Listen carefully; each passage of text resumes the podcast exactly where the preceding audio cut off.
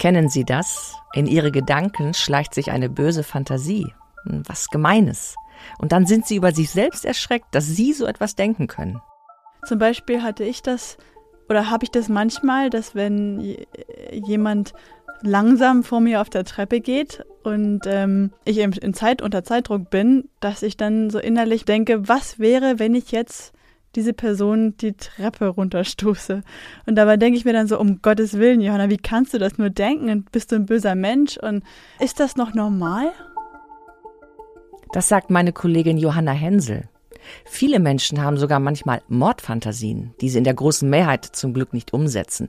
Trotzdem fragt man sich dann, was sagt es über mich aus, wenn ich in meiner Fantasie einen Menschen umbringe? And sometimes we'll wake up and be quite shocked by, oh my God, you know, I was actually considering, you know, murdering that guy. Das ist Patricia Churchland, eine Neurophilosophin an der University of California. Sie sagt hier, dass auch sie solche Mordfantasien kennt. Die Wissenschaft spricht von intrusiven Gedanken. Der Psychiater Reinhard Haller kennt böse Gedanken von seinen forensischen Gutachten über Psychopathen. Äh, der Mensch spürt natürlich, dass er diese bösen Anteile in sich hat. Das sind die berühmten ähm, Abgründe unserer Seele, von denen man ja so oft spricht. Die möchte er kennenlernen, die möchte er ausloten. Aber was ist der Unterschied zwischen Menschen, die über böse Dinge nur fantasieren und Menschen, die diese bösen Anteile wirklich ausleben?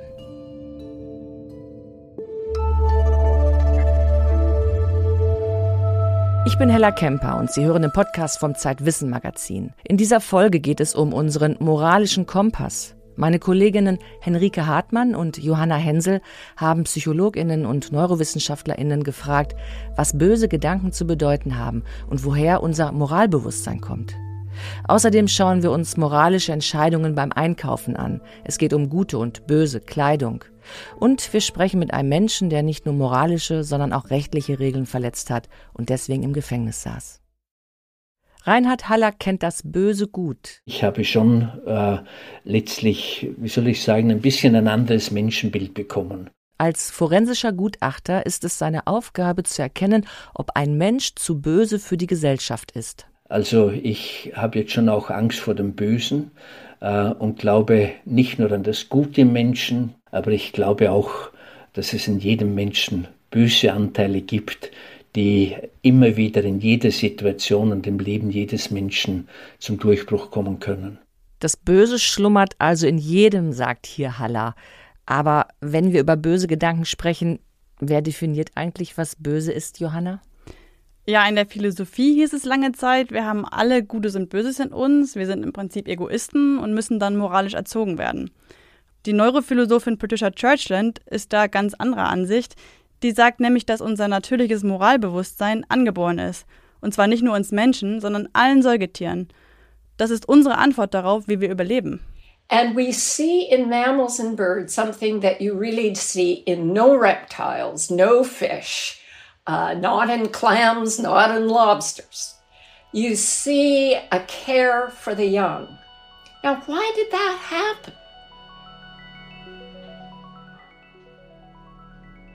Also als die Säugetiere auf den Plan traten, die Mammals, das war ein entscheidender Sprung für die Entstehung von Sozialverhalten und dann auch Moral.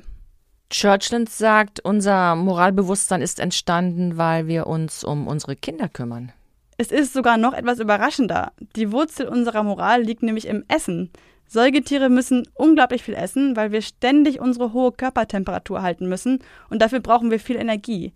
Aber um so viel Essen heranzuschaffen, braucht man dann auch größere Gehirne, die besser lernen können und deshalb intelligentere Strategien entwickeln. Aber größere Gehirne brauchen viel Zeit, um sich zu entwickeln. Deshalb kommen Säugetiere dann wenig entwickelt zur Welt. Die hilflosen Jungtiere müssen von den Eltern versorgt werden. Dafür hat sich im Gehirn dann etwas neu verschaltet und plötzlich säugt und kuschelt und leckt das Muttertier ihr Junges, statt dass es sich einfach über sich selbst überlässt. Nicht mehr nur das eigene Überleben ist dann ihr persönliches Bedürfnis, sondern sie entwickelt zusätzlich ein tiefes Bedürfnis für Fürsorge und soziales Handeln. Gut, das kann ich mir vorstellen, aber wie kommt man von da zum angeborenen Moralbewusstsein? Also gibt es das? Ja, der Schlüssel zur Moral ist dann, dass das Gehirn, sagen wir mal ursprünglich die Mama fürs Kuscheln und Säugen belohnt hat, es werden Endorphine freigesetzt, die uns dabei gut fühlen lassen. Und wenn wir heute Gutes tun, funktioniert es immer noch nach demselben Mechanismus. Wir handeln moralisch, weil unser Gehirn uns dabei gut fühlen lässt. That's the very simple story that connects morality not to, you know, God created a moral module or Mother Nature created a moral module. Nuts. Das ist das Krasse an dieser Idee. Moral ist keine Idee der Kirche oder unserer menschlichen Kultur, sondern Moralbewusstsein ist uns angeboren. Es ist quasi unser Überlebensinstinkt. Mother Nature's hand was forced, so to speak, because of the emergence of homeothermy, being warm blooded. And that's kind of a surprise. We wouldn't necessarily have thought that something that we venerate so highly and whatnot would come from such humble origins. Wir haben also grundsätzlich den Mechanismus dafür, moralische Regeln zu befolgen. Aber welche Regeln das dann genau sind, das ist von Kultur zu Kultur unterschiedlich und das müssen wir als Kinder lernen. Deswegen sind Gut und Böse trotzdem noch menschengemachte Kategorien. Gut, dann lass uns jetzt noch mal zu den fiesen Fantasien zurückkommen. Wenn wir von Natur aus also gut sind, wo kommen dann die bösen Gedanken her? Churchland sagt, böse Gedanken schulen unser Moralbewusstsein in einem sicheren Rahmen. Sie sind sowas wie ein Trainingslager für Moral. Und normalerweise muss sich niemand deswegen schämen. Yes, I think it's very normal, and I think that it's the sort of thing that um, we all experience at one time or another. And it's maybe the way that our brain has of just kind of fine tuning our moral skills. Sie sagt also eine Feinabstimmung der moralischen Skills, ein Auskundschaften. How do we get on with people? When is enough enough? When have we when when should we sort of stand up for ourselves and when should we be more mild and generous? Und darauf können sich dann die Hirnforscherin Churchland und der Psychiater Haller ungefähr einigen, denn Haller erklärt das Phänomen ganz ähnlich.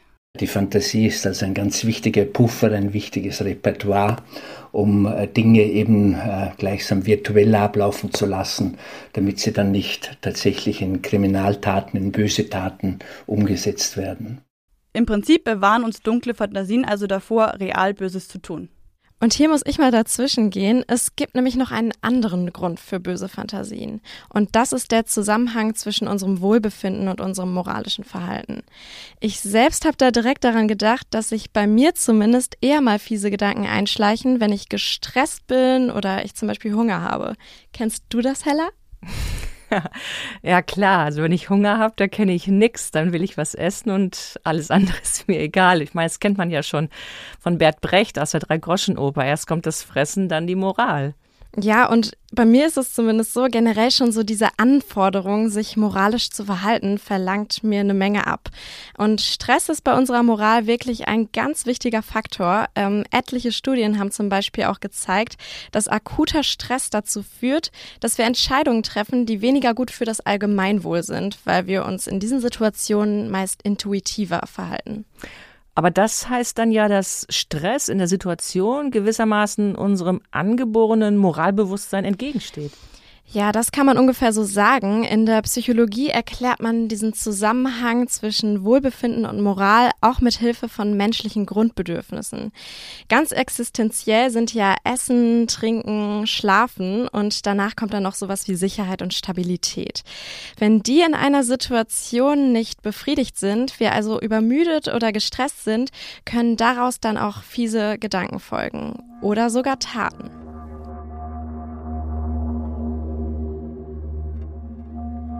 Das ist jetzt also der Punkt, an dem bei manchen Menschen Fantasien nicht nur Fantasien bleiben.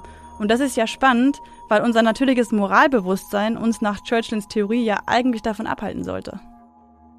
Ja, und zwar, wenn eine Situation uns an unsere Grenzen bringt.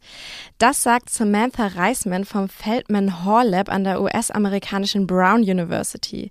In ihrer Forschung beschäftigt sie sich viel mit den kognitiven Grundlagen antisozialen Verhaltens. We can all be pushed to our limits and do something that we really regret. And you can see that in people who, for, for example, um, are overtired, overworked, um, under a lot of stress, and don't have like their basic physical needs met. Und wenn Grundbedürfnisse auch schon seit der Kindheit dauerhaft unerfüllt geblieben sind, wirkt sich das sogar nachhaltig auf unser Moralbewusstsein aus. Das hat Darshana Weiss, ehemalige Psychologieprofessorin an der Notre Dame University in Indiana, erforscht. In ihrem 2018 erschienenen Buch Basic Needs, Wellbeing and Morality beschreibt sie, dass in der frühen Kindheit nämlich die Grundlagen für moralisches Handeln gelegt werden. Vereinfacht gesagt, leidet ein Kind an Hunger oder auch Liebesentzug, kann es sein, dass sein moralisches Bewusstsein sich nicht richtig entwickeln kann.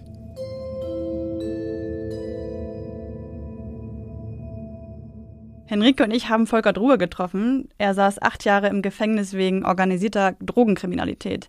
Wir haben ihn gefragt, wie es dazu gekommen ist. Äh, Im Prinzip ist die Kriminalität aus der Not heraus geboren. Äh, man lebt halbwegs auf der Straße, hat mal eine Wohnung, wieder keine, ist äh, obdachlos, lebt von Sozialhilfe und irgendwo ist dann so ein Punkt erreicht, an dem man auch mal teilhaben möchte, sich was leisten kann. Äh, und die Möglichkeit hat sich dann äh, ergeben. Ich war eigentlich ziemlich weit unten, als das begann mit den äh, Drogengeschäften. Volkert Ruhe hatte wirklich eine ganz schwierige Kindheit, geprägt von Hunger und Gewalt. Mit 18 kommt er das erste Mal ins Gefängnis wegen Einbruchs und mit 30 beginnt er Kokain nach Europa zu schmuggeln. Also, dass es etwas Falsches war, was ich getan habe, war mir eigentlich von Anfang an klar. Aber erstmal stand das Geld irgendwo äh, im Vordergrund. Je länger man dabei ist, wird man natürlich nachdenklicher und denkt, äh, ist es das Richtige, was du tust. Die Zeit im Gefängnis war für ihn aber ein moralischer Wendepunkt. Mit zwei anderen Inhaftierten der Anstalt Fuhlsbüttel in Hamburg gründete er dann die Initiative Gefangene helfen Jugendlichen. Die Idee dahinter ist, gefährdeten Jugendlichen zu zeigen, was im Gefängnis auf sie zukommt, wenn sie gegen das Recht verstoßen. Diesen ganzen Prozess habe ich dann erst hinter Gefängnismauern durchlebt, wo mir dann klar wurde, wie viel Opfer ich letztendlich äh, produziert habe mit meinem Tun. Das war ein längerer Prozess, der mich aber letztendlich dahin gebracht hat, äh, dass ich heute nicht mal mehr bei Rot über die Ampel gehe und mich an alle Regeln halte, weil ich ja jetzt äh, gemerkt oder, oder am eigenen Leib erfahren habe, äh, wie schlimm das ist, welche Konsequenzen man zu tragen hat. Das ist nämlich auch ein Fazit der Studie von Darshana Weiss, dass unsere Moral zwar in unserer frühen Kindheit geprägt wird, wir sie aber auch unser ganzes Leben lang durch unser Handeln formen. Also wie wir leben und aufwachsen, hat einen großen Einfluss darauf am Ende, wie sich unser moralischer Kompass entwickelt. Und das ist dann das Entscheidende.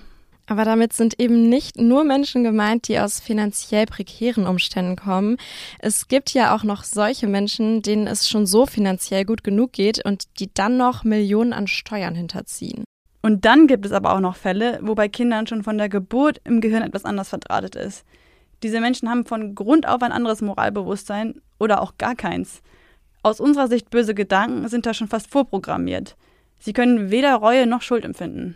Dann wären da aber auch noch andere psychische Krankheitsbilder, bei denen bedrohliche Gedanken quasi zwanghaft vorkommen können, wie die Schizophrenie. Und als Persönlichkeitsstörung des Gemeinen schlechthin gilt in der Forensik maligner Narzissmus. Trotzdem müssen Betroffene aber nicht zwingend zu TäterInnen werden, sagt Reinhard Haller. Äh, psychisch Kranke sind in ihrer Gesamtheit nicht gefährlicher als die Durchschnittsbevölkerung, im Gegenteil manchmal sogar ähm, weitgehend weniger delinquent.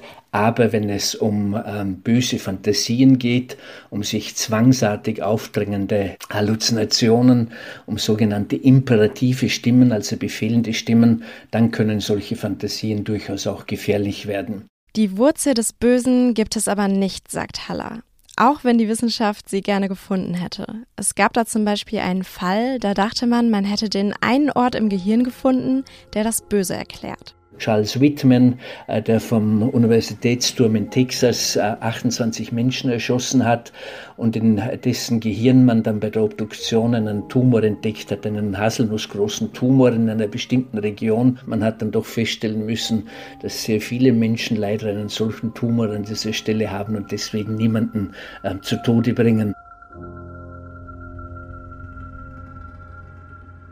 Es gibt übrigens auch kein Verbrecherchromosom und bis heute wissen wir eigentlich auch nicht ganz genau, wo unser Moralzentrum liegt. Wir haben eigentlich nur Ideen. Aber bei der Suche danach, da war ein Fall ziemlich entscheidend und das war der von Phineas Gage.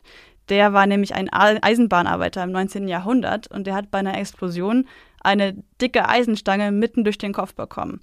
Und er konnte danach aber direkt gehen und reden und seine, sein Gedächtnis und seine Intelligenz sind intakt geblieben. Aber er hat sich danach in seinem Wesen komplett verändert. Und zwar ist er aggressiv geworden, impulsiv und respektlos und unzuverlässig. Die Stange hatte sich tatsächlich direkt durch den Teil gebohrt, den wir heute in der Wissenschaft als entscheidend für unser Moralzentrum, für Persönlichkeit und Impulskontrolle erachten. Das ist der präfrontale Kortex. Ja, das ist eine fast nicht zu glaubende Geschichte, aber wichtig für die Wissenschaft, wie wir jetzt wissen.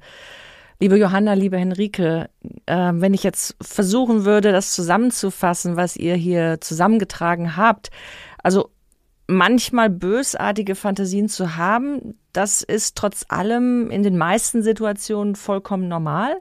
Die Frage ist nur, ob wir diese Fantasien in die Tat umsetzen. Gefährlich kann es eigentlich nur dann werden, wenn unsere zentralen Bedürfnisse nicht erfüllt werden oder bei einigen wenigen psychischen Krankheiten, in denen wir Fantasie und Realität nicht mehr auseinanderhalten können oder unser natürliches Moralbewusstsein gestört ist.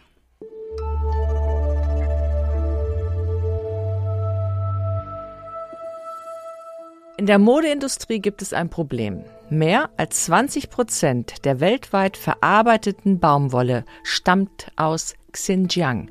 Das ist die Provinz in China, wo der chinesische Staat die uigurische Bevölkerung in Umerziehungslager steckt. Kann es also sein, dass meine Jeans oder mein T-Shirt dazu beitragen, dass in China Menschenrechte verletzt werden? Oder andersrum gefragt, kann ich durch bewussten Konsum dazu beitragen, dass Menschenrechte nicht verletzt werden?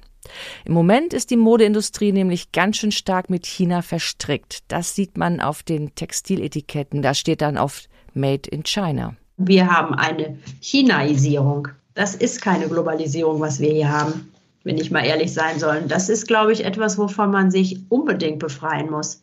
Wer über moralische Fragen beim Kleiderkaufen nachdenkt, sollte Maike Rabe anrufen. Sie leitet das Forschungsinstitut für Textil und Bekleidung an der Hochschule Niederrhein in Mönchengladbach. Wichtig ist, glaube ich, dass man an die Lieferkette verknüpfen kann, eine transparente Lieferkette, eine auf Augenhöhe, die nicht auf Ausbeutung basiert, sondern auf, ähm, auf Fairness Woran erkennt man eine gute Lieferkette für Kleidung? Fangen wir mal bei der Baumwolle an.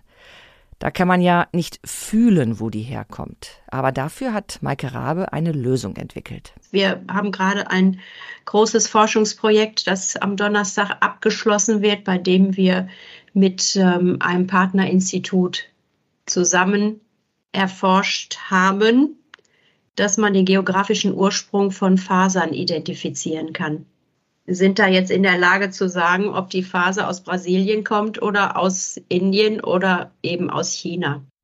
Mit dieser Technik werden die chemischen Bestandteile der Baumwolle untersucht. Und die sind ja je nach Anbaugebiet unterschiedlich. Wenn also Baumwolle aus Xinjiang kommt, kann ein Textilhersteller das nicht mehr verschleiern. Und das ist ein Riesenaufschrei. Das können Sie sich vorstellen. Das möchte natürlich keiner wissen. In Deutschland gibt es jetzt den Versuch, eine transparente und moralisch saubere Produktion für eines unserer beliebtesten Kleidungsstücke aufzubauen. Mein Kollege Max Rauner hat diese Fabrik besucht. Und was ist das hier, dieses Teil? Das ist für Taschenbeutel. Wie viele Teile sind es insgesamt für eine Jeans? 16. Okay. 16 Stück. Die Fabrik stellt also Jeans her. Und wie viele Nieten sind in einer Jeans? Eins, zwei, äh, wir haben glaube ich fünf. Was ist daran so besonders, Max? Ja, das Besondere ist, dass diese Jeansfabrik eben nicht in China, in Vietnam, Bangladesch oder sonst wo in Fernost steht, sondern in Deutschland, in Mönchengladbach. Und es ist nicht irgendeine kleine nachhaltige Hosenmanufaktur, sondern die Fabrik gehört C&A und das ist immerhin einer der großen europäischen Textilhändler. Besonders ist auch, dass alle Bestandteile in dieser Jeans aus Europa kommen. Die Reißverschlüsse aus Polen, die Nieten aus Deutschland, das Garn aus Ungarn und ja, dann gibt es noch ein paar andere, aber alles innerhalb von Europa. Also wenn man jetzt in moralischen Kategorien denkt, will C&A in Mönchengladbach eine möglichst gute Jeans herstellen. Eine Jeans, die du mit gutem Gewissen kaufen kannst, genau. Das Ganze fällt unter das Stichwort Sustainable Fashion, also Nachhaltigkeit, soziale Nachhaltigkeit, äh, ökologische Nachhaltigkeit, bei einer Branche, die ja ganz schön in Verruf geraten ist. Durch Fast Fashion, durch die Arbeitsbedingungen in Fernost, durch einstürzende Fabriken, 2013 äh, Rana Plaza. Und ich habe die Leute hier in der Fabrik in Mönchengladbach mal gefragt, unter welchen Bedingungen sie arbeiten. Wie viele schaffen Sie am Tag? Wie viele? Wie viele? Wie viele Jeans machen Sie am Tag? Ja, ich kann äh, 1000 machen. Also super Team hier und äh, alle arbeiten zusammen und Arbeitsbedingungen, äh, die sind vollkommen in Ordnung. Gibt es in Deutschland moderne Maschinen? Und dann ist es einfacher, um, äh, im Iran war ein bisschen schwierig. Unterhalten mit Leuten, dass äh, wir haben auch Spaß sein hier. Sind Ja. Sie mit der Bezahlung zufrieden? Ja. So eine Jeans wird in rund 45 Arbeitsschritten Stück für Stück zusammengenäht, also die Taschen, die Vorderteile, die Rück Rückteile. Vier Tage dauert das Ganze und da wandern dann diese Stapel mit Kleidungsstücken von einer Nähmaschine zur nächsten oder zu einer Station, wo die Taschen aufgenäht werden. Ganz am Anfang, da liegen die großen Rollen mit blauem Denim, das ist der Jeansstoff. Wie viel, Entschuldigung, wie viel Meter ist ein so ein Ball? So 100 bis 120, maximal 150. Die kommen jetzt aus Italien. Ja. Das ist Uwe Gansfort, der Geschäftsführer. Die Baumwolle, wo wächst die? Die wächst überall in der Welt, aber nicht in Italien. Die kommt wirklich dann auch aus Afrika, Indien und so weiter. Aber aus zertifizierten ähm, Bio-Baumwollfarmen. Ja, denn Baumwolle wird man nicht in Europa Das anbauen. werden wir nicht schaffen, nein. Der ist schon seit 30 Jahren bei C&A und er hat die ganze Globalisierungswelle mitgemacht. Bis Ende der, der 2000er Jahre hatten wir noch Eigenfertigung in Mettingen. Mettingen bei Osnabrück, da kommen die Unternehmensgründer her, Clemens und August, C&A. Anzüge und Sakkus wurden dort hergestellt. moderne Fertigung. Aber selbst das hat sich dann irgendwann nicht mehr gelohnt, dass wir dann nach Osten, nach Bulgarien, nach po erstmal nach Polen, dann nach Bulgarien, immer weiter China, Bangladesch gegangen sind. Und äh, ja, jetzt sind wir wieder hier. Haben wir Und was kostet dann diese Jeans im Geschäft? Bei C&A, da kostet die 60 Euro, die aus Europa, die Jeans aus Bangladesch, die gibt's auch noch. Äh, Die kostet dann nur 30 Euro. Man kann natürlich sagen, dass beides viel zu billig ist, dass Kleidung teurer sein muss, damit wir weniger davon verbrauchen. Aber so weit geht C&A dann doch nicht. Wie viel Prozent der C&A Jeans kommen denn aus dieser europäischen Produktion? C&A will langfristig zwei Prozent seiner Jeansproduktion in Deutschland herstellen. Jetzt kann man sagen, naja, das ist ja nicht viel. Ist das jetzt Greenwashing? Ist das nur eine PR-Aktion? Äh, ich habe mal die Textilprofessorin Maike Rabe gefragt, wie sie jetzt diese C&A-Fabrik, diese Jeansfabrik hier in Mönchengladbach einschätzt. Ich würde jetzt auch sagen, diese Bilanz kann man nicht nach sechs Monaten ziehen. Und das ist jetzt einfach auch die Krux. Im Grunde möchte jeder das jetzt schlecht rechnen. Und egal mit wem man spricht, die sagen natürlich, ja, es kann ja nicht funktionieren. Wie meint sie das? Also warum sind die anderen da so skeptisch? Ja, die Textilbranche sagt im Prinzip, in einem Land wie Deutschland sind die Löhne ja immer noch viel zu hoch, die Energiekosten sind hoch, das rechnet sich nicht, hier Textilien, hier Kleidung herzustellen. Jetzt erst recht nicht mehr. Jetzt erst recht nicht, weil die Gaspreise steigen. Äh, ich glaube aber, diese Rechnung funktioniert so nicht mehr. Einmal, weil in China und Co. die Löhne auch gestiegen sind. Außerdem, weil die Lieferketten so unsicher sind. Suezkanal war blockiert, Corona-Pandemie, da gab es diese ganzen Schiffe, die vor Shanghai lagen. Und jetzt kommt auch wieder die Moral. Stell dir vor, China würde Taiwan angreifen, dann können die in Mönchengladbach noch einen Friedensengel auf ihre Jeans drucken. Würdest du diese Jeans aus Deutschland denn mit gutem Gewissen kaufen? Ja, also von dem, was ich dort gesehen habe, würde ich das. Wobei die Sache mit dem bewussten Konsum hat noch einen kleinen Haken, nämlich noch besser als eine Jeans aus Europa zu kaufen, ist es gar keine zu kaufen oder erst jedenfalls dann zu kaufen, wenn ich wirklich eine neue Jeans brauche. Du hast in der aktuellen Zeitwissen-Ausgabe über Deglobalisierung geschrieben. Da ging es aber nicht um deine Jeanshosen, sondern es ging um eine Mikrowelle. Ja, ich wollte eine neue Mikrowelle kaufen und ich habe mich gefragt, könnte ich ein Gerät finden, das nicht in China hergestellt wurde. Das war der Ausgangspunkt für eine Recherche bei Firmen, die sich von China unabhängiger machen wollen. Und da geht's dann um die Frage, wie weit man die Globalisierung überhaupt rückgängig machen kann und was das am Ende für uns bedeutet. Diese Reportage lesen Sie in der aktuellen Ausgabe vom Zeitwissen Magazin. Danke, Max. Was wir nicht erklären können. Die unmögliche Kolumne von Christoph Drösser. Heute, warum erröten wir, wenn wir ein schlechtes Gewissen haben?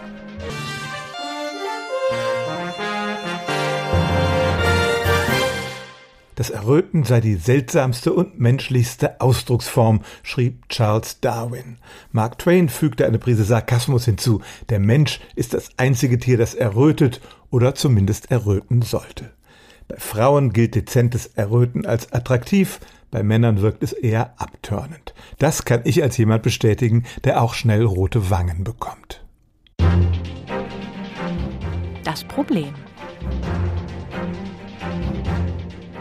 Wir werden rot, wenn unsere Wangen, die Stirn oder auch der obere Brustbereich stärker durchblutet werden.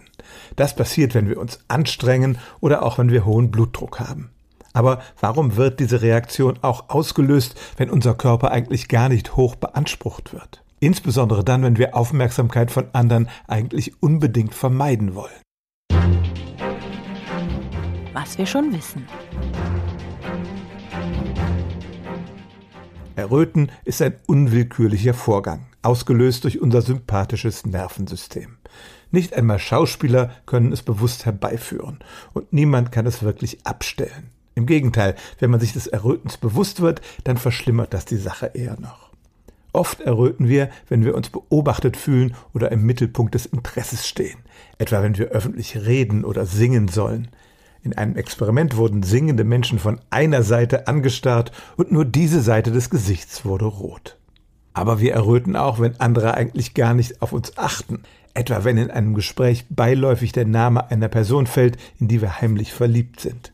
Dann signalisieren wir ungefiltert Gefühle nach außen, die wir eigentlich gar nicht an die große Glocke hängen wollen. Was wir nicht erklären können. Diese letzte Form des Errötens lässt Forschende besonders rätseln. Das Erröten ist sozusagen ein eingebauter Lügendetektor.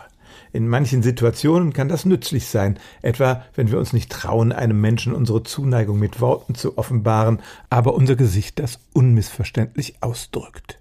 Lügen wir dagegen mit rotem Gesicht oder leuchten wie eine Glühbirne, wenn der Lehrer fragt, wer denn die Reißzwecke auf seinen Stuhl gelegt hat, dann verrät uns das Erröten, es läuft gegen unser Überlebensinteresse.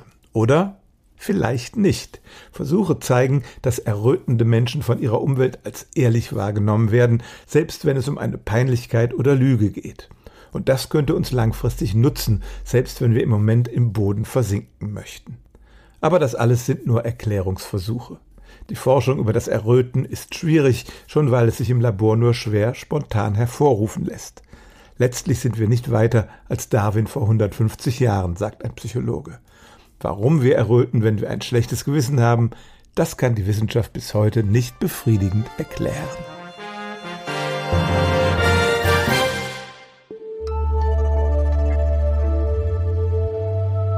In der aktuellen Ausgabe von Zeitwissen hat Axel Hacke die Titelgeschichte geschrieben und er verrät darin uns das Geheimnis der Heiterkeit. Im Heft gibt es jede Menge spannende Gespräche mit Wissenschaftlern. Die Astrophysikerin Alessandra Buonanno erklärt uns, warum das Weltall gerade in Aufregung ist. Eine Medizinerin berichtet aus der Neurologie, ob es bald bessere Medikamente gegen Migräne geben wird. Und Architekten und Designerinnen wissen, wie zu Hause Behaglichkeit entstehen kann. Ein kostenloses Probeheft von Zeitwissen können Sie bestellen unter zeit.de slash wissen-podcast. Und die Links zu dieser Folge, die finden Sie in den Shownotes. Und wenn Sie Fragen oder Kritik haben, dann schreiben Sie uns gern an redaktion.zeit-wissen.de. Das war der Podcast vom Zeitwissen Magazin. Am Mikrofon verabschiedet sich Hella Kemper. Wir hören uns im Oktober wieder.